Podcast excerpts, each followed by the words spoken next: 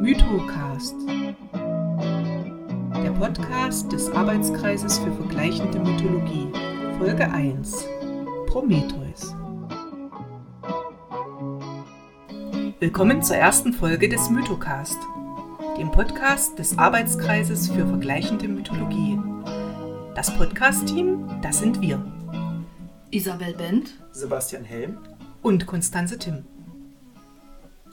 Der Arbeitskreis für vergleichende Mythologie ist ein gemeinnütziger Literaturverein aus Leipzig. Wir beschäftigen uns interdisziplinär mit der Kultur- und Religionsgeschichte, aber auch durch die Blickwinkel der Philosophie, Ethnologie, Archäologie und jedem anderen wissenschaftlichen Standpunkt, der sonst noch interessant ist, versuchen wir uns allem Mythischen zu nähern. Mit dem Mythocast wollen wir nun zum einen Mythen und Geschichten zum Leben erwecken, indem wir sie erzählen, zum anderen wollen wir uns auch weiter gedanklich mit ihnen auseinandersetzen, über sie gemeinsam philosophieren und so ergründen, was die Welt im Innersten zusammenhält. In der Folge heute geht es nicht nur um eine der bekanntesten, sondern zugleich auch um eine der ambivalentesten Gestalten der griechischen Mythologie Prometheus, der Titan, der den Zorn des Zeus auf sich zog und aufgrund seines Ungehorsams das Schicksal der Menschheit für immer verändern sollte. Lauschen wir zunächst den poetischen Worten von Johann Wolfgang Goethe. Danach folgt der mythische Krimi. Viel Freude beim Hören. Bedecke deinen Himmel, Zeus, mit Wolkendunst, und übe dem Knaben gleich, der Disteln köpft, an Eichendich und Bergeshöhen musst mir meine Erde doch lassen stehen. Und meine Hütte, die du nicht gebaut, und meinen Herd, um dessen Glut du mich beneidest. Ich kenn nichts Ärmeres unter der Sonne als euch, Götter! Ihr nähret kümmerlich von Opfersteuern und Gebetshauch, Eure Majestät, und darbtet, wären nicht Kinder und Bettler hoffnungsvolle Toren.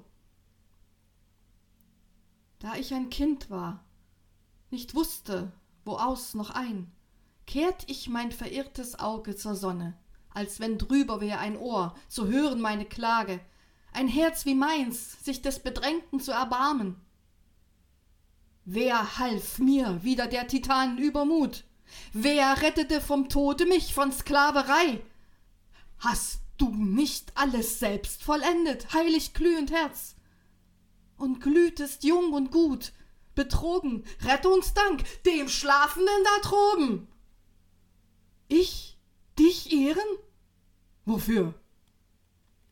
Hast du die Schmerzen gelindert jedes Beladenen? Hast du die Tränen gestillet jedes Geängsteten? Hat nicht mich zum Manne geschmiedet die allmächtige Zeit und das ewige Schicksal, meine Herren und deine?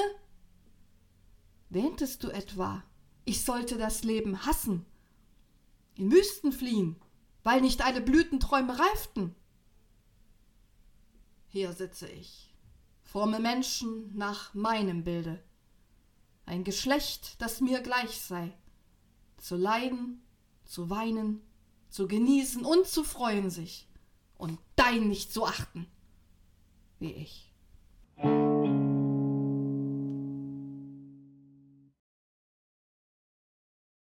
Lange bevor die Menschen erschaffen wurden, lange bevor die Helden ihre Wundertaten vollbrachten, aber auch lange nach der Schöpfung der Welt, führten die griechischen Götter einen Krieg. Dieser sollte zehn Jahre andauern.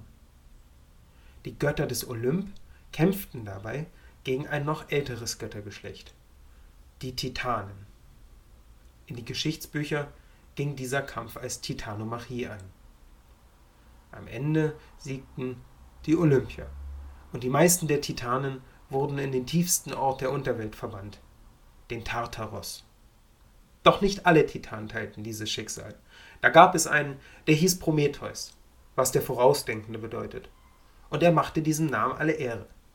Denn im Verlauf der Titanomachie versuchte Prometheus, seine Titanengeschwister davon zu überzeugen, dass pure Gewalt die Auseinandersetzungen nicht zu ihren Gunsten entscheiden würde.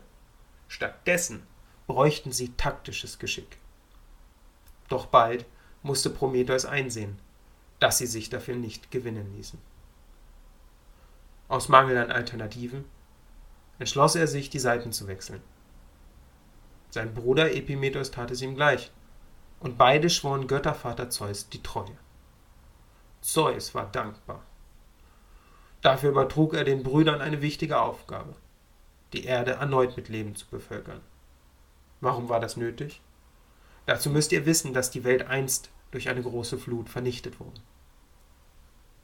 Als erstes erschuf Prometheus die Tiere. Im Anschluss wandte er sich dem Menschen zu. Diesen formte er aus Wasser und Lehm nach dem Ebenbild der Götter. Sein Bruder Epimetheus bekam die Aufgabe, die Schöpfung vor Gefahren zu schützen. Dafür sollten besondere Gaben verteilt werden. Einigen Geschöpfen gab Epimetheus Flügel, um die Lüfte zu erobern. Anderen gab er Kiem, um unter Wasser zu atmen. Wieder anderen gab er Klauen, um Beute zu reißen. Und einige bekamen Fell, um der Kälte der Nacht nicht ausgeliefert zu sein. Doch Epimetheus war weniger klug als Prometheus. Epimetheus Name bedeutet übrigens der danach Denkende, man könnte fast sagen, der zu spät Denkende. Denn als der Mensch an der Reihe war, blieben für diesen keine Gaben mehr übrig. Zeus hingegen gefiel diese Unachtsamkeit des Epimetheus. Die Ähnlichkeit der Menschen zu den Göttern war ihm schon zuvor ein Dorn im Auge. Mag sein, dass er eine Wiederholung der Titanomachie befürchtete, doch nun mit den Olympiern als verlieren. Eine Schöpfung so ähnlich den Göttern, wie könnte er da nicht in Sorge geraten? Nein, sterblich mussten sie sein, schwach und hilfsbedürftig, ohne Klauen, ohne Fell, ohne Sicherheit vor der Nacht. Und sie würden die Götter anbeten müssen und ihnen Opfer bringen. Zeus erklärte die Details, und zwar alle. Doch Prometheus hing an seinen Menschen. Während Zeus nun lang und breit beschrieb, wie die Menschen die Opfergaben darzureichen hätten, schmiedete der Kluge schon einen Plan und nahm sich vor, den Göttervater zu überlisten. Schritt 1. Er würde einen Ochsen schlachten und das kostbare Fleisch von Fett und Knochen trennen. Schritt 2. Auf eine große Schale würde er das ganze Fleisch schichten und es unter Magen und Gedärm verstecken. Zum Schluss würde er die minderwertigen Knochen in eine andere, genauso große Schale legen und mit dem glänzenden Fett tarnen. Würde Zeus darauf hereinfallen? Naja, Unbestritten ist, Zeus wählte die Schale mit den getarnten Knochen. Doch was sich hinter der göttlichen Stirn wirklich abgespielt hat, weiß letztlich niemand außer Zeus selbst. Vermutlich sah Prometheus sogar voraus, dass sein Betrug früher oder später auffliegen würde. Was er jedoch nicht voraussah, war der unermessliche Zorn des Göttervaters. Denn zur Strafe für die Hinterlist des Prometheus nahm Zeus den Menschen nun das einzige, was ihnen Schutz und Wärme versprach. Das Feuer. Doch so einfach gab sich Prometheus noch nicht geschlagen. Die Liebe zu seinen Menschen war groß, und so würde er den Konflikt mit den Göttern nicht scheuen. Bei Nacht und Nebel begann er den Olymp zu besteigen. Sein Ziel war die Werkstatt des Schmiedegottes Hephaistos, denn dort befand sich das göttliche Feuer. Im Stängel einer Fenchelpflanze bewahrte er die kostbare Glut und brachte sie hinab zu den Menschen.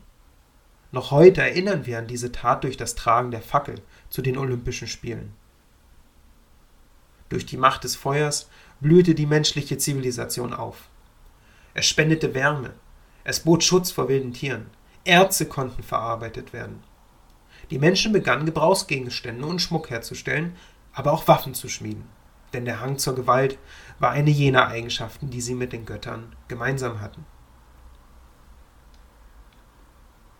Als Zeus nun vom Olymp blickte und die leuchtenden Punkte in der Nacht sah, die Hütten und Paläste, Marktplätze und Weidezäune, begriff er, dass seine Autorität erneut untergraben worden war.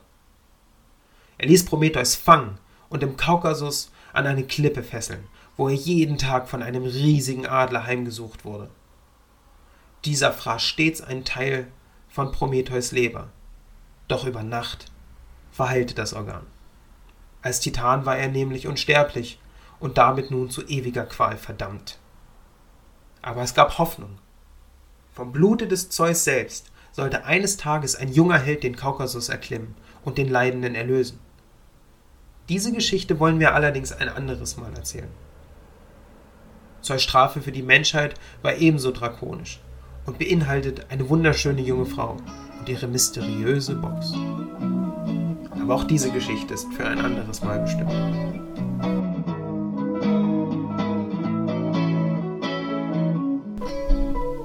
Sie hörten den Mythocast, Folge 1, Prometheus.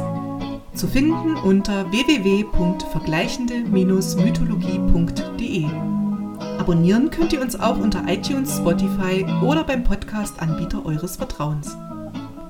Wenn ihr mehr wollt, findet ihr auch jeden Freitag einen neuen Artikel zum Lesen auf unserem Blog. Oder ihr stöbert einfach durch die Archive der vergangenen Jahre. Klickt dafür einfach auf unsere Website.